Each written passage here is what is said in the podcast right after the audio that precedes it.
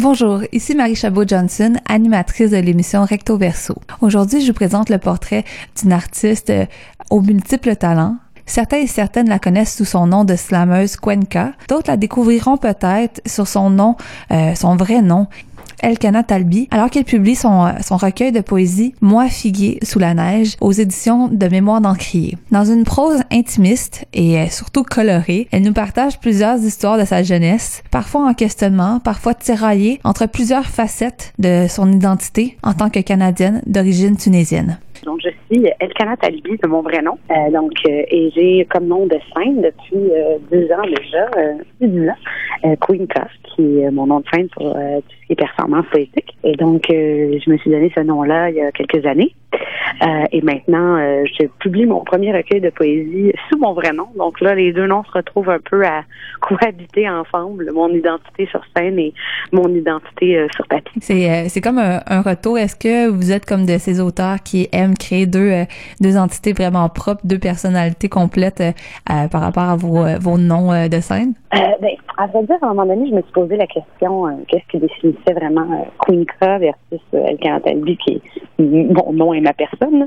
Et euh, ce, qui, ce, arrivé en, ultimement, c'est l'idée que Elkana euh, c'est le personnage de la poésie Donc, du moment où je suis sur scène et que je, je fais un texte poétique, c'est Queenka. Donc, quand c'est un texte poétique de moi, là, euh, par contre, là, vu que souvent on invite Queenka à à des événements poétiques, euh, ben, je me suis retrouvée à dire des textes des autres, mais à être encore Queenka, mettons. Mm-hmm. Donc, euh, pour moi, c'est là la, la, différence. Alors que quand euh, quand c'est à l'écrit, là, Queenka n'existe pas à l'écrit. C'est peut-être la manière la plus claire de définir la différence entre, entre ce personnage, mettons, et ce que je fais d'autre comme artistiquement, là, c'est qu'elle n'existe pas euh, sur papier. C'est vraiment la, le spoken word, donc tout ce qui est à l'oral. Puis finalement, vous avez comme un peu été dans toutes les facettes qu'on peut voir euh, du slam. Tu sais, le slam, il y a autant la partie euh, théâtrale, la partie mise en scène, mais aussi le côté plus avec les mots. Mm-hmm. Puis on sent aussi que dans Coinca, il y a une partie un peu plus des fois, justement, prise de position affirmée, tandis que dans justement dans le recueil de poésie que vous avez publié en début d'année, Moi figué sur la neige, qui est publié à mémoire d'Encrier, on sent toute la, la vulnérabilité à quelque part. On sent vraiment le, le ben, du point de vue du lecteur ou de la lectrice là plutôt, je, sens vraiment que je rentre dans votre intimité. Puis je me demandais, est-ce que c'était c'était un peu ça votre intention au départ quand vous avez créé ces poèmes là?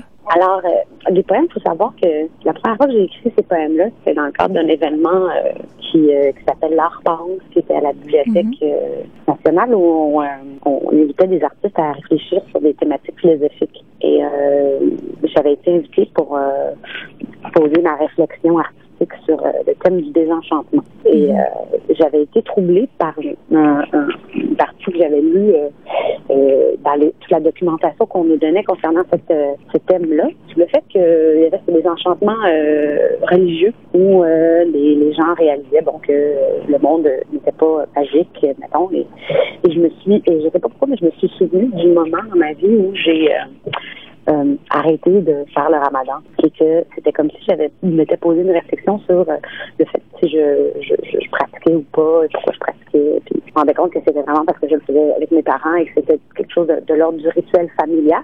Et que là, étant plus à la maison, euh, je devais me poser la réflexion à savoir si je le faisais pour les bonnes raisons, mais je me disais, mais ben non, finalement, parce que je le faisais, je le faisais parce que c'était un rituel familial et non parce que c'était un rituel euh, mm-hmm. religieux auquel je croyais. Puis ça m'a, c'est là que j'ai commencé à, aussi avoir la réflexion sur le fait si j'étais croyante ou pas. Euh, et, et, quand je, je, me suis rappelée de ce souvenir-là, je me suis dit, ah, ben, je vais parler du désenchantement que moi j'ai vécu dans, dans, dans, dans, ma jeunesse euh, par rapport à, à, à qui je, je suis, est-ce que je crois, et que j'ai quand même une culture musulmane, parce qu'il y a quelque chose de l'ordre de la culture qu'on s'approprie. Mhm. et, euh, et quand j'ai commencé à écrire ces poèmes-là, ils sont vraiment sortis façon tellement intime et, et, et délicate, on va dire, que je les voyais difficilement sur scène parce que ben, je les ai fait sur scène parce que assez ironiquement ces poèmes-là, je les ai dit. Euh, plusieurs de ces poèmes ont été dit avant d'être euh, publiés, mettons. Mm Puis, quelques poèmes, je les ai dit avec euh, mon musicien Blaise. On avait fait un petit truc. et après, je, je, je, les regardais puis je me disais mon Dieu, je les vois pas, je me vois pas les apprendre par cœur, les performer comme j'ai fait avec tous mes autres textes. En plus, quand on les a présentés, je les avais dans un cahier, je les avais écrits à la main. Puis, je me quelque chose de l'ordre de l'intime, du, du dévoilement, que je ne vois que dans un recueil. Et je me suis dit, bon, ben, je vais voir si je continue à écrire là-dessus, qu'est-ce qui en sort. Et à ma plus grande surprise, il y a vraiment beaucoup de poèmes qui sont sortis. Et je me suis dit, mon Dieu, ok, c'est un recueil. Je, vais publier un recueil. Parce que je voyais pas, euh, je, je voyais vraiment pas euh, pouvoir les faire sur scène. Et parce qu'ils étaient tellement intimes que j'avais envie que les gens, les gens le savourent dans, à leur rythme. J'avais pas envie d'être là pendant que ça se fait. Oui, c'est vrai que c'est. Euh, difficilement faire avec la, le spoken word. Mais c'est ça un peu finalement, tu sais, on, on, vient à connaître une partie de vous qu'on qu'on rentre dans, dans l'intimité sans que vous soyez là. C'est comme peut-être un peu l'idée euh, quasiment du personnage, mais que c'est c'est c'est de c'est l'autofiction à quelque part. Là, c'est c'est le côté très autobiographique. Mm-hmm. Et euh, mais justement, je me demandais euh, parce que euh, je ne suis pas une auteure, donc euh, je ne pourrais pas genre avoir euh, la réflexion par rapport à ça. Sais, nous en tant que journalistes, on, on, on, aborde la création des mots, l'oralité d'une autre perspective complète. Mais je me demandais, de, de votre point de vue, qu'est-ce que justement la poésie pouvait apporter à, à cette grande réflexion-là, qui est comme un peu la réflexion euh, de l'identité, de, du soi, de, de notre perception de nous-mêmes dans, dans le monde et la société qui nous entoure? Quand on est poète. Oui. Qu'est-ce, qu'est-ce que la poésie par rapport au slam ou par rapport à d'autres formes de création vous, a, vous apportez un peu à vous ou même à, à d'autres de votre point de vue pour euh, comprendre un peu le monde. Oui, exact. Ben, il y a quelque chose dans la dans la poésie écrite là qui euh, qui est l'ordre de de, de, de, l'observation de, du monde qui nous entoure et de et, et d'essayer de, de, le comprendre et de l'évoquer euh, en, en tentant de, de stimuler chez, chez, chez le lecteur euh, une sorte de, de, de, de, reconnaissance ou de compréhension du monde de l'ordre de l'émotif, mm-hmm. euh, qui, euh, qui est très différente, par exemple, de ce qui est sur scène. C'est quand, quand tu performes sur scène, cette relation-là, elle est directe, mettons. Mm-hmm. Euh, donc on a c'est comme un, comme une comme une date là, c'est vraiment genre euh, la rencontre. Alors que que dans l'écrit, ben c'est un peu comme quand tu quand tu peux je vais croire que je vais faire une analogie avec ça, mais quand tu es en train de regarder des sites de dating, là, tu sais, c'est Mhm. c'est l'espèce de d'évocation de ce que pourrait être cette rencontre. Et comment tu découvres la donc c'est notre façon de de de de, de, de, de- de peut-être euh, adoucir les coins ronds de l'humanité, lui donner une, euh, une certaine douceur ou euh, ou à la limite euh, de la de, de la rendre euh, plus euh, plus incisive, mais euh, le, poète a besoin de de de, de, de, voir le monde, de l'absorber puis de le re- remettre après euh, à vue. C'est comme c'est de l'ordre c'est de l'ordre de l'artisanat souvent, j'ai l'impression. C'est comme on, travaille la matière qui est l'humanité, mettons. Puis après ça, on fait ah, ben voici ce que, ce que je, je vois et comprends du monde dans lequel je suis. Oui, finalement, on, on- on voit un peu euh, d'où vient le, le titre que dans plusieurs articles, quand on, quand on vous décrit, on vous décrit comme une artiste de l'oralité. Euh, je trouvais ça très, justement, très poétique comme façon euh, symbolique de pouvoir vous représenter. Puis euh, nous, à l'émission, on s'intéresse beaucoup justement à à la question identitaire d'une certaine façon parce que c'est quelque chose que beaucoup d'intervenants, euh, que ce soit des artistes ou que ce soit des, des intervenants communautaires ou encore euh, euh, des citoyens citoyennes ordinaires nous disent c'est l'espèce de tiraillement identitaire par rapport au- justement aux, aux enfants de deuxième génération, des personnes d'origine mixte et tout ça. Et euh, j'ai rencontré beaucoup de personnes qui étaient plus euh, ben, qui étaient en fait qui étaient à l'époque où on peut dire vraiment que vous avez écrit ben, que le personnage est représenté, là, que votre identité est représentée la- l'époque de la jeunesse plutôt. Euh, vous qui en êtes sorti un peu plus maintenant, puis qui qui, qui avait l'air en tout cas du moins d'un peu plus savoir qui vous êtes d'une certaine manière. Euh, qu'est-ce que qu'est-ce que vous souhaitez apporter, mettons, au discours à, à ces jeunes-ci en ce moment qui se cherchent eux-mêmes, euh, c'est quoi leur, leur identité puis comment constituer leur personnalité par rapport à ce tiraillement qui peut exister entre leur culture d'accueil ici au Québec, au Canada, puis la, la culture qu'ils peuvent associer à leurs parents ou même à, à leur pays euh, d'origine si ils sont de première génération? C'est heureux parce que j'étais justement en train de parler de ça euh, un peu plus tôt, puis euh, j'essayais de- d'expliquer le un peu le même processus que que tout enfant a euh, par rapport à ses parents. À un moment donné, on, on se rebelle contre nos parents, comme on n'a pas envie d'être nos parents, on veut faire des choses qui sont propres à nous. J'ai l'impression qu'il- que des fois, on doit peut-être un peu passer par là dans, dans notre rapport identitaire. Et mais que souvent, malheureusement, on a tendance à acheter le, bébé avec le humain, mettons. Donc, on, si on décide de s'éloigner de la culture familiale, mettons, on va peut-être se mettre dans le même panier. Si on décide de s'éloigner de la culture d'accueil, on va se mettre dans le même panier. Puis je crois que ce qui, arrive quand on vieillit, c'est de réaliser que il y, a, plusieurs choses dans chacune de ces cultures-là auxquelles on peut adhérer et surtout, il y a plusieurs choses auxquelles on n'est pas obligé d'adhérer. Ça fait pas de nous quelqu'un de moins québécois ou de moins tunisien ou de moins euh, haïtien parce que telle affaire, on ça ne connecte pas avec nous. On a souvent tendance à oublier que les identités, elles sont diverses, elles sont multiples et même dans, dans, dans des gens qui, qui, qui, ont grandi, qui sont québécois de plusieurs générations de souche francophone, mettons, mm-hmm. Il y a des il y a des patterns identitaires auxquels ils ne se, reconnaissent pas non plus. Donc, euh, ce que j'ai appris avec les années, c'est le fait de, d'être capable de choisir euh, dans chacune de ces identités-là les choses que, qui me qui, qui, qui, qui résonnent le plus en moi et à partir de là, de me créer ma propre identité qui, elle, est unique. Donc, je vis cette euh, double culture, moi et Canada de façon excessivement unique et je ne la vis pas de la même manière que même ma propre sœur qui la vit. Donc, et quand on réussit à, à prendre tout ça, mais ça, c'est dur. Il faut, comme passer à travers une vie presque. Mm-hmm. Même encore aujourd'hui, il y a peut-être des choses que je vais, dans un an, quand on va s'en parler dans un an, il y a, peut-être d'autres choses que j'aurais compris un peu plus que je, qui vont être différentes. Donc, euh, quand on est euh. jeune, c'est, c'est pas facile parce qu'on on veut appartenir à un groupe parce qu'on est à un âge où la, la, la, la pas l'identité, mais la, la, l'appartenance est importante. Et souvent, l'appartenance va passer via l'identité culturelle. Donc, on va appartenir à un groupe particulier. Il a la même identité culturelle que nous, ou ethnique. Oui, puis on a besoin de un peu le sentiment de savoir, euh, de représentation, de, de savoir qu'est-ce qu'on peut devenir euh, à quelque part. Exactement, c'est bon mot qu'on peut devenir, mais quand on devient, c'est, devenir, c'est choisir dans tout ce panier-là de ce qui nous identifie. Hmm. C'est, c'est très bien dit. Puis on, on, là, on parle plus de, de qu'est-ce qui est sous-jacent un peu à, à la création de, de, de ce recueil de poésie-là. Mais si on, si on, on va un peu plus à l'intérieur, un peu dans la, dans la surface. La première surface qu'on va voir, c'est les mots. Puis justement, on voit ce mélange-là des cultures à travers les mots. Puis moi, il y a plein. Mon livre est tout corné parce que j'ai pas arrêté de, de, de, noter des pages ou que juste par exemple, je pense que j'ai j'en, ai relevé un que je trouvais vraiment savoureux quand que vous parlez de, de créer des baklava avec du sirop d'érable, que c'était comme une création québéco-tunisienne, puis de l'intégration pâtissière euh, près de la rivière des Prairies. je trouvais que justement les mots à ce moment-là euh, sont réutilisés dans un autre contexte quand on parle de l'intégration, de l'inclusion, puis l'espèce de mélange. Euh, je trouvais que c'est entre palais que je le dis, c'est pas vraiment une question, mais c'est plus un commentaire que je trouvais que cette euh, on voyait à travers justement la poésie de vos mots comment tout se tout était intrinsèque, tout se mélangeait un peu et s'emboîtait les uns dans les autres. Là. Oui, puis je trouve ça quand même assez ironique parce que ça semble, ça semble c'est poétique, mais ça reste que c'est vrai.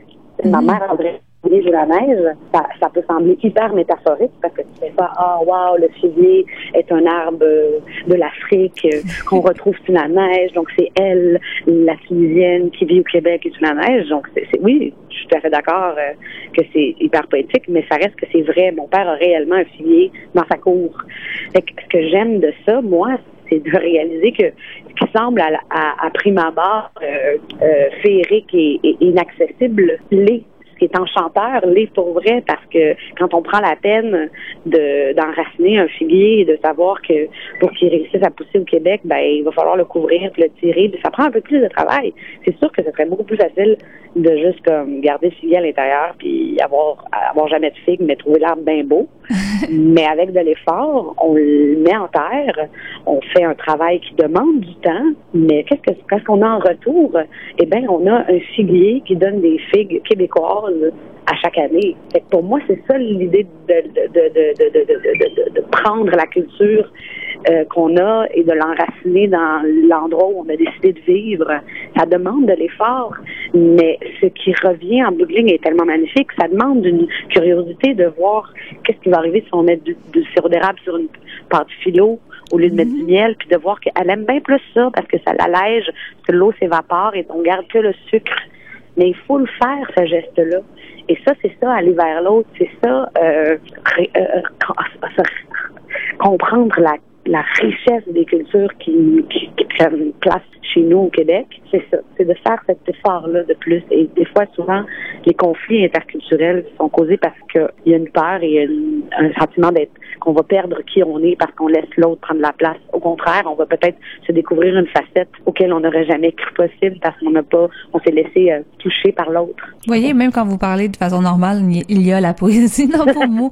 Donc, je je, je, je, vois un peu vos, vos paroles de, de mon côté parce que justement, vous m'avez un peu devancé parce que je trouvais le, le titre de, de justement d'associer le figuier à la personne très très intéressante. Au début, je l'avais pas nécessairement vu dans euh, de tout bien tout honneur, je l'avais pas nécessairement vu et associé à vous, c'était pas du fait qu'on avait mis le moi, mais c'est c'est le poème que vous avez fait sur la sur votre frère que là j'ai comme compris le, le, lien, puis je me demandais justement c'était comme c'est quoi la ah. le lien entre le figuier et l'individu finalement. C'est un peu ça. Donc, oui, ben, c'est ça, c'est que exactement, c'est que moi je, me, je m'ai approprié ce figuier-là pour me pour me donner cette identité. Et mais dans le poème euh, sur le jardin paternel, ça devient un peu mon frère parce que c'est dans le poème de, sur mon père, oui, parce qu'il existe réellement. Donc, par conséquent, il est mon frère dans la dans ma réalité, mettons. OK, donc c'est vrai, le frère est vraiment l'arbre.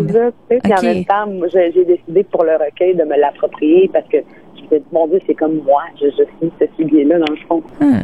Bon, pendant un instant, je pensais vraiment que c'était votre frère, que vous aviez vraiment un frère, puis que le, frère était représenté à travers le figuier, mais c'est l'inverse. Ah, j'ai été, euh, j'ai été. Exact. Mais tu sais, là, on parle des, des, côtés positifs un peu de, de justement le, mélange des cultures, mais parfois, justement, on peut parler aussi des côtés négatifs. Euh, ben, pas négatifs dans le sens du mélange des cultures, mais des côtés un peu de défis qui peut, euh, qui qui peut être apporté à travers tout ça, pour, mm-hmm. surtout pour les personnes qui, qui vivent ce déracinement, ce, ce, cet enracinement plutôt des deux côtés. Euh, puis le, le, le, recueil est très basé sur le côté personnel, j'ai l'impression, mhm. mais on évoque un petit peu justement l'idée du regard de l'autre, comment le regard de l'autre peut euh, euh, peut nous façonner. Puis il y, a, une phrase très belle que je trouve que j'ai l'impression que je pourrais jamais le dire de façon aussi euh, de façon aussi poétique là, mais comme moi, le jasmin est blanc qu'en Tunisie, ailleurs il est basané. Puis on voit tout le, rapport de finalement le rapport de l'autre. Puis je me demandais, oui, sûrement qu'il y a un côté personnel dans la rédaction de, ces poèmes, mais il y a un mhm. côté euh, de vouloir mettre euh, au monde un certain message, vu, qu'on le publie et tout. Euh, c'était quoi ce message-là à travers tout ça que vous vouliez mettre au monde? Ben, au départ, quand je, quand j'ai commencé le recueil, j'étais censée avoir peut-être deux parties.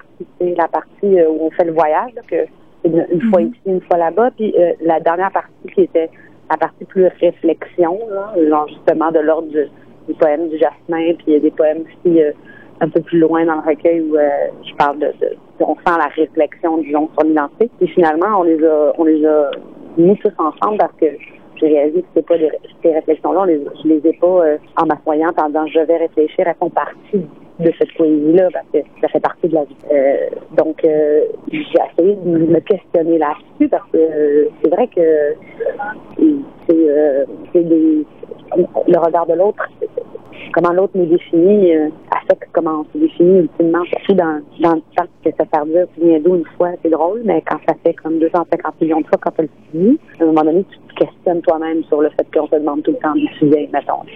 Ouais. Je, je trouvais ça important.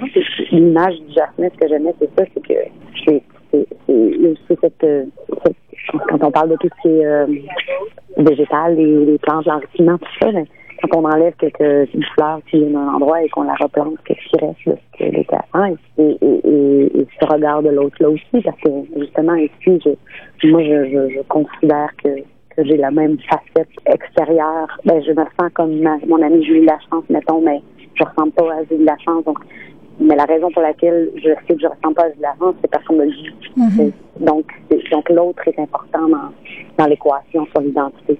C'est partie de cette équation-là. Donc, euh, c'est important pour moi que ça existe dans le recueil aussi. Oui, puis ben, peut-être un peu pour conclure, euh, euh j'ai, je réécoutais justement euh, une de vos pièces qui s'appelle Deuxième génération. Mm-hmm. Et dans, dans, dans le texte, vous dites entre autres justement sur le fait que au lieu de me demander d'où je viens, est-ce qu'on pourrait pas me demander où je vais? Puis je me dis ah, mais pourquoi pas justement vous demander question où est-ce que vous allez? Où est-ce que ah. qu'est-ce qu'on vous souhaite? Où, Eh ben là, techniquement, là, je m'en vais, j'arrive à destination, à la salle parce que je fais la mise en scène de Lydia Kepinski. C'est une artiste, une auteure, compositeur, interprète. Donc, je vais un peu partout pour Pelaye. J'ai failli, on était proche de la voiture en face. Donc, je vais, je vais, je, vais où, on m'invite. J'aime bien butiner un peu partout, faire plein de choses. Donc, voilà. Mais on souhaite que les invitations continuent de, fuser ou même qu'elles augmentent parce que comme ça, au moins, vous, euh, vous avez le choix après ça de décider où est-ce que vous allez. Oui, oui, tout à fait. Je vous remercie en tout cas. Mais merci beaucoup pour la belle conversation.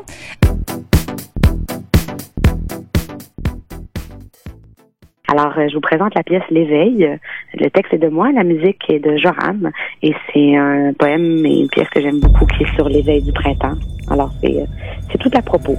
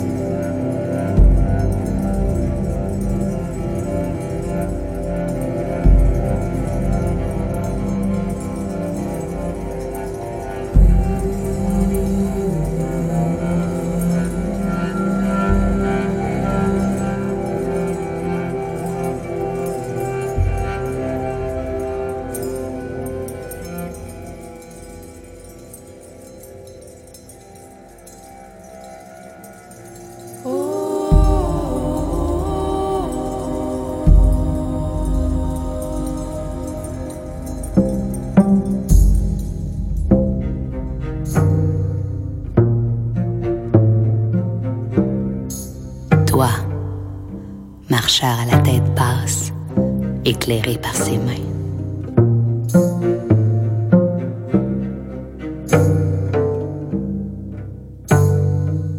Toi qui crois encore être au centre du monde.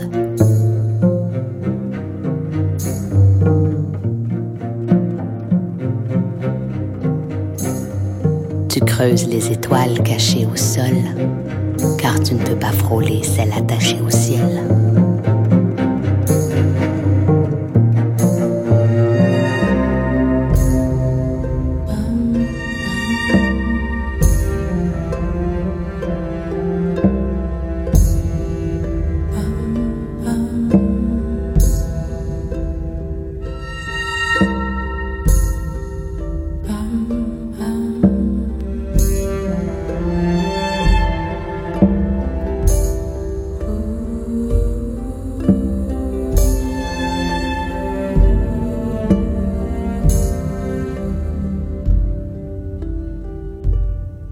Les chemins pour toucher au rêve en plein jour?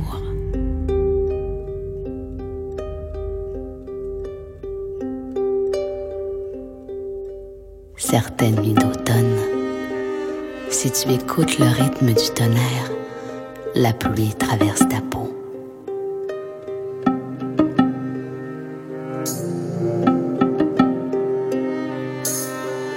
Sais-tu qu'il y a des feuilles qui couvrent les mots qu'un lit d'hiver voudrait refroidir? Ces mots qui se sauvent une fois la nuit tombée.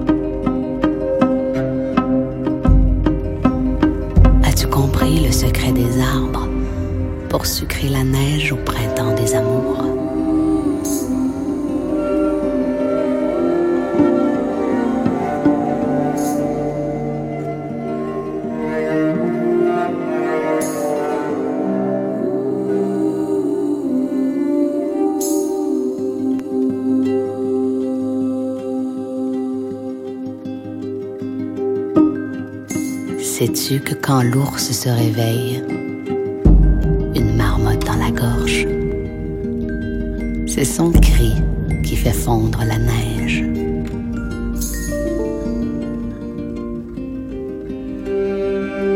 C'est pour réveiller la nature que les cours d'eau se font la course.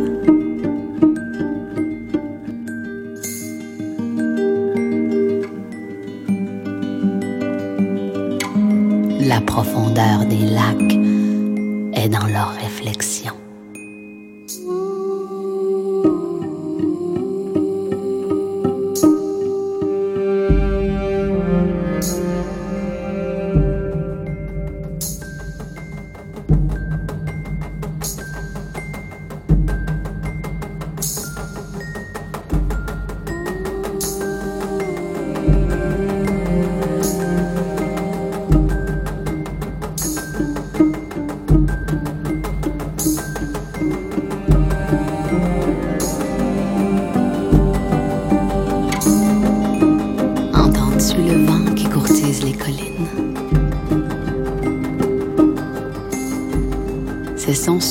Qui courbe les rochers pour laisser au soleil un creux où se coucher.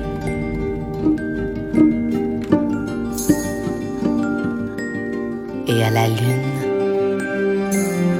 tout le ciel